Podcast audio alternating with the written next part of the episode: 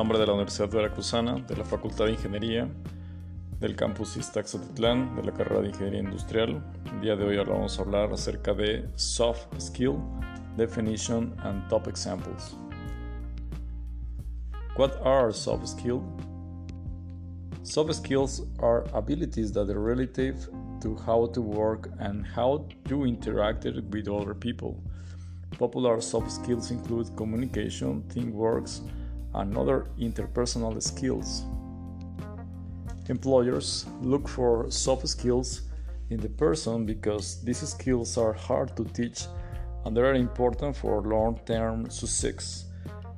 Soft skills are different from hard skills, which are technical and job specific. Other names for soft skills are uh, personal skills, interpersonal skills, non technical skills, essential skills, popular soft skills with employers. In a recent survey of a thousand hire managers, they asked them uh, the list of the most important attributes to the top performance at their company. The top five attributes that they named were problem solving, self direction, drive, adaptability, flexibility, effective communication skills.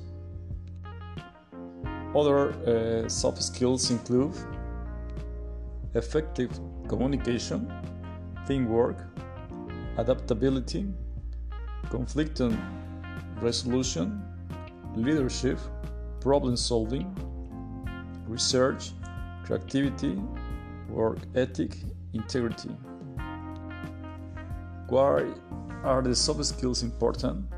Soft skills play an important role in resume writing, interviewing, job performance, and finding success in a communication with the people at the work and the other areas of your life. For example, if you look for a job, you might find and any employers list specific soft skills under their job post in the requirement or desirable section. For example, a job posting for a human resource associate might list attention on the details of the desired trade with a job for a marketing specialist could list a leadership and great communication skills as required traits.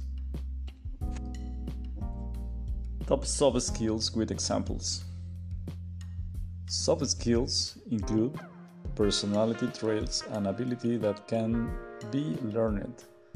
Here are the key for soft skills and how they can help during the job search. Effective communication skills will be helping through the interview process in your career overall. The ability to communicate involves knowing uh, how you should speak with others in different situations or settings. For example, when working with a team on a project, you might need to communicate when you believe an idea or process is ineffective. Find a way to uh, act and skill disagree with others on the job without creating conflict is an important skill that employers value. The next one is problem solving.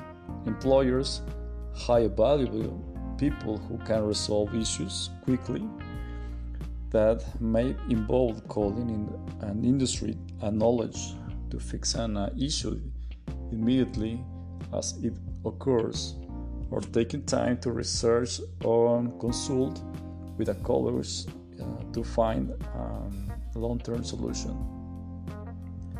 The next one is creativity. Creativity is a broad ability incorporating many different skill sets, including with soft skills and technical skills. Employees with creativity can find new ways to perform the task, improving process, or even develop a new and exciting avenues for the business to explore. Creativity can be used in another role at any level. The next one is adaptability. How easy do you adapt to the change? If you were working in a technology driving field or startup, adaptability is especially important.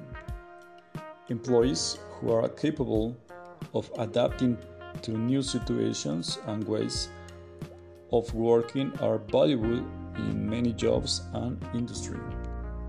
Work ethic